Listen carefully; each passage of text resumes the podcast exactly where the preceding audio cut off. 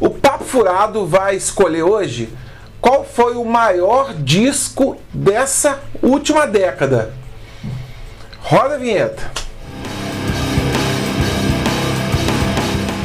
Pois é, isso aí que o Papo Furado vai fazer agora. Eu vou dizer na lata qual foi o melhor disco de heavy metal, de hard rock da última década, desses últimos 10 anos, de 2011 até agora 2021, ano esse que vai se encerrar daqui a pouco. É, e infelizmente eu acho que não foi muito difícil, né? se a gente fosse pegar ali dos anos 70, dos anos 80, eu acho que seria impossível a gente conseguir listar um disco, né? Que representasse ali a, a essas décadas, né? Cara, os discos nos anos 70 e 80 principalmente, era difícil listar um, um disco do ano, né? Pega o ano ali de 1980, cara, só num curto período de espaço lançou ali Heaven and Hell, o primeiro do Iron Maiden, o primeiro solo do Ozzy, o White Snake ao vivo, o Saxon, cara, o Back in Black do ICDC, o Judas Priest, o Bristol.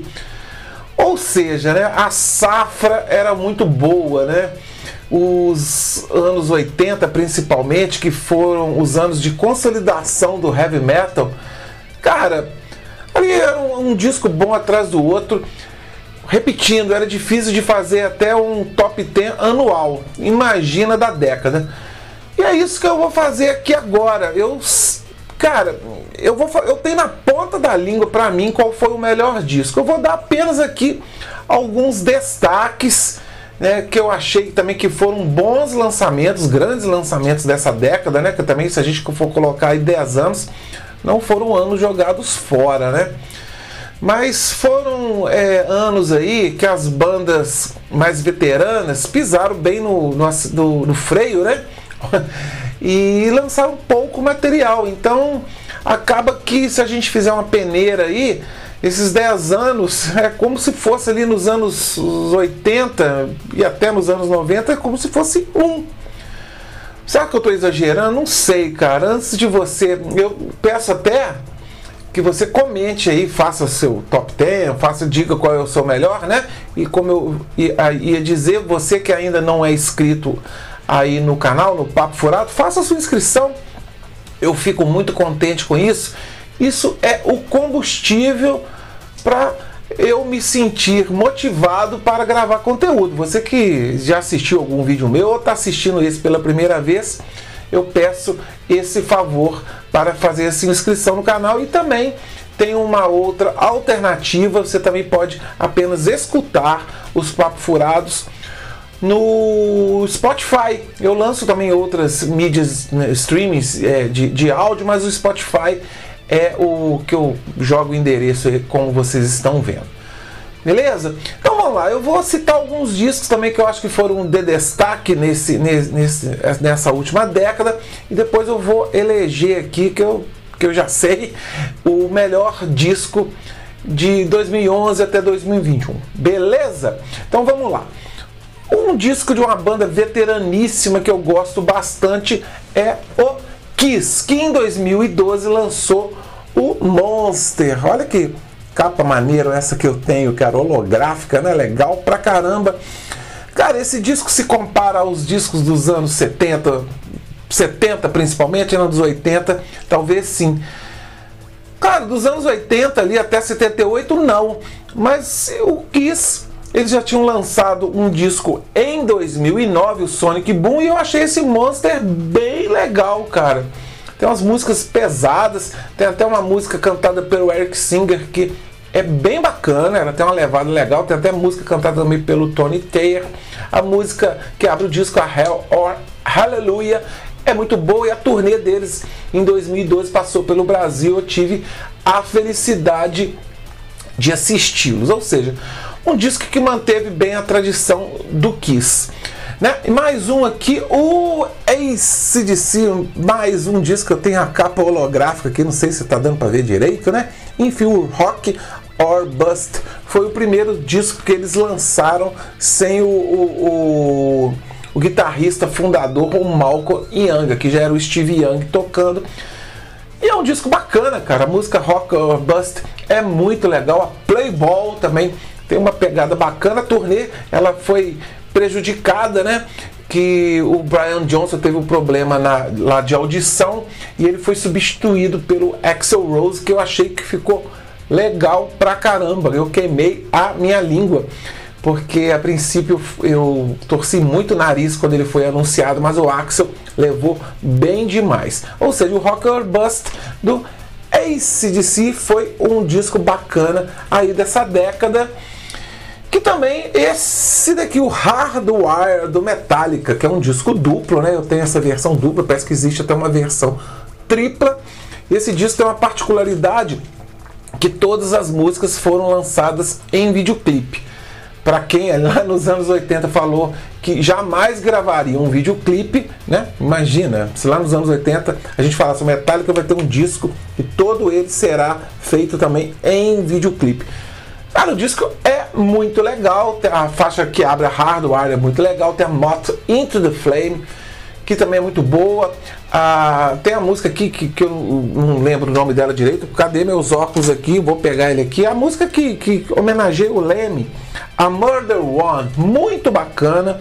Tem também a, a Mot, Mot the Flame, já falei. Halo on Fire é muito legal. Atlas Rise. O Metallica ele voltou com tudo, né? Ele tinha feito lá em 2003 aquele péssimo Sam Anger em, em 2008, o Death Magnetic foi legal também, mas esse, o Hardwire, é ainda melhor. Em 2019, outro lançamento bacana pra caramba de uma mega banda, de uma banda que eu adoro, que é o White Snake, o Flash and Blood, que tem, eu acho que é uma música que eles inspiraram no Tucas Band. ah, ô Tuca, esse, essa menção é para você, que é o maior fã do White Snake do Brasil, que tem a Shut Up and Kiss Me, porque eu tenho um grande amigo aqui, o Tuca, que ele compôs a música que chama Chup M Beige. Eu acho que o Coverdale deu uma deu essa plagiada no Tuca. Não, tô brincando, gente. O disco é legal, segue aquela linha do White Snake que eles adotaram a partir dos anos 80. Muito legal, é um disco bom. Essa turnê passou aqui no Brasil que culminou na apresentação deles no Rock in Rio. Outra banda veteraníssima, que aí eles foram vencidos realmente pela idade, é o Black Sabbath, que fez esse último registro de estúdio aqui. Que turnê é essa que passou pelo Brasil duas vezes, a do 13 e a da a The End. Eu tenho essa versão JPEG dupla que é bacana pra caramba. E você vai me perguntar assim, Eduardo, esse disco aqui ele é tão bom quanto os discos do Black Sabbath dos anos 70? Pô, não, claro que não.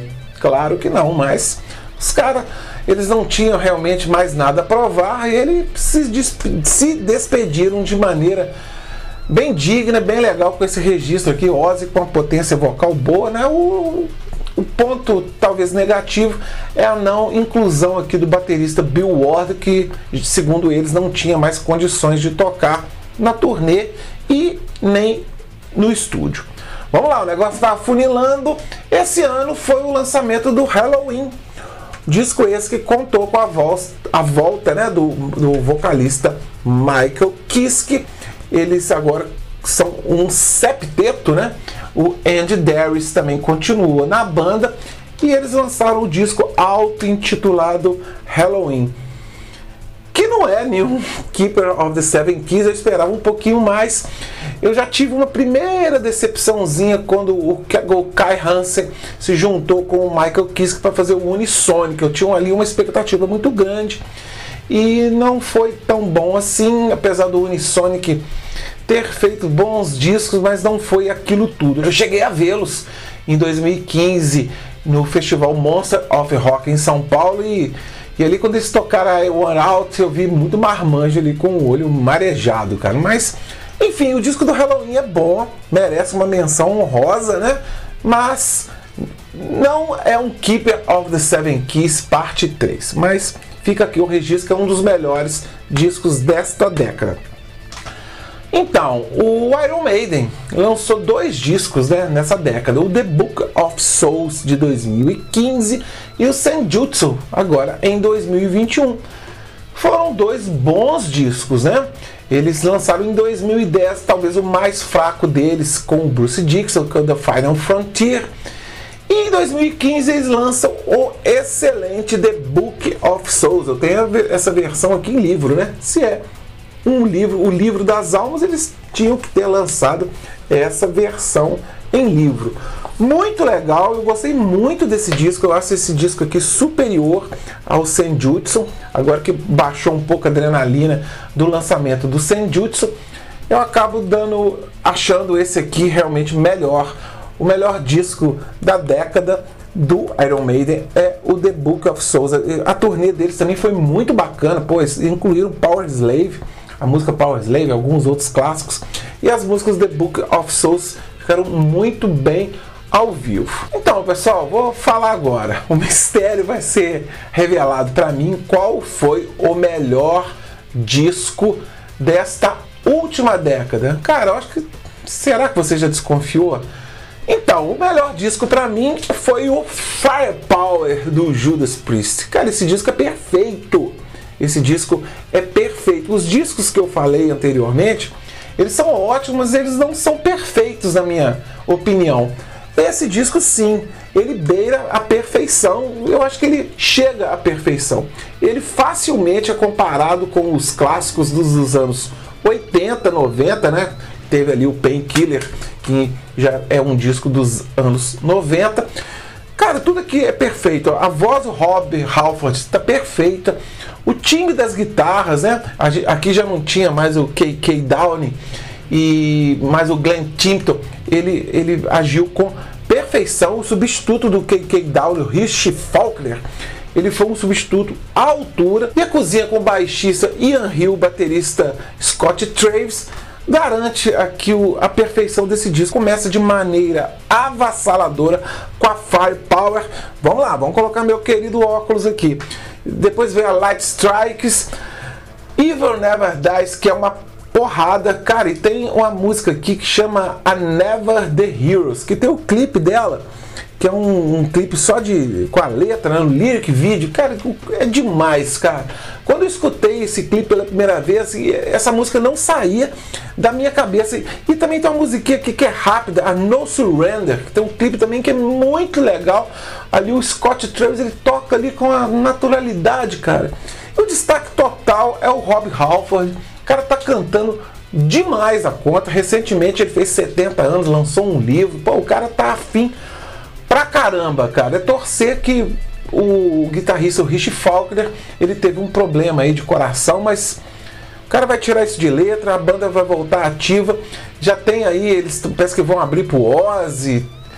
Enfim, torço muito para que o Judas volte para a estrada e toque ao também ainda algumas músicas desse Firepower que foi para mim, repito, o melhor disco desta última década. Pessoal, o que vocês acharam da minha lista? Acharam legal? Discordaram muito? Pô, deixa no comentário aí a lista de vocês. É, mas tudo na boa, tudo com educação, vamos divergir aí de maneira de alto nível, né? Como normalmente sempre é os comentários aqui. Eu sempre recebo a grande maioria de comentários. Né? Eu agradeço os elogios, mas quem porventura discorda de mim, os comentários são muito maneiros, tá, gente? Muito obrigado aí pela, pela moral e pela audiência do Papo Furado. Então, vamos torcer, né? Eu tenho fé e esperança que a próxima década pode ser melhor do que essa. A gente ainda tem muitos medalhões. As minhas bandas preferidas ainda estão na ativa e eu torço mesmo para que essa década que se inicia seja melhor do que essa. Tranquilo, pessoal? De tempos em tempos eu volto gerando conteúdo. E é isso. Eu peço para quem puder e quiser se inscrever no canal, apertar o sininho que quando eu fizer um vídeo novo, isso te garante receber uma notificação, tá bom? Um grande abraço, vão nessa, fui!